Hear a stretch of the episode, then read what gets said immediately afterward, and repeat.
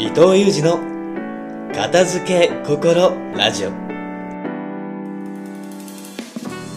この番組では空間心理カウンセラー伊藤裕二が毎朝心すっきり気持ちよく一日を始められるワンポイントエッセンスをお届けしていきます。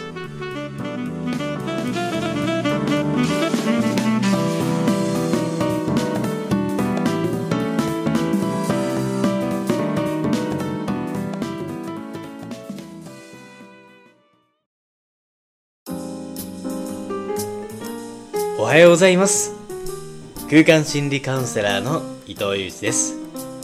今日もすっきり気持ちよく朝をスタートする片付け心ラジオがスタートしました。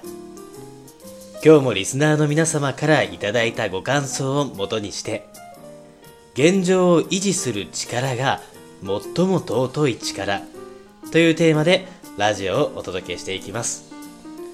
それでは早速ご感想から。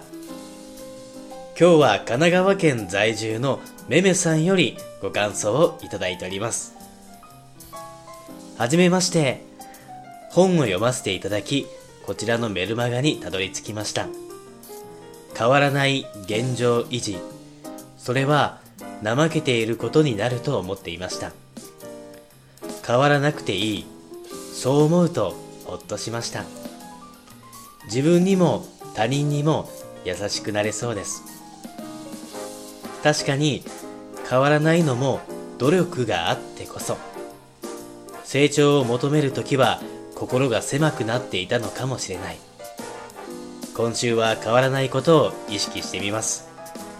ありがとうございました。めめさんありがとうございます。伊藤はご自宅へと片付けのセッションに行くといつも思うことがあります。それが今日のご感想につながることですが定期セッションで2回目の訪問の際にもっとしっかりとできればと思ったのですが前回のセッションからの状態を維持するくらいしかできませんでした。と申し訳なさそうにおっしゃる方が多いのですが現状を維持するということは確実に行動している証なのでとても素晴らしいことです。部屋は何もしないで放っておいたら現状は維持できずに確実に荒れるものなので。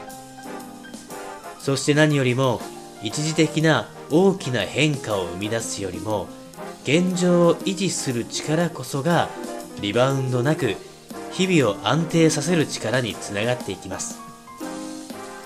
片付けてすっきりさせることよりも現状を維持する力を先に養った方が良いほど現状維持という力は尊いもの。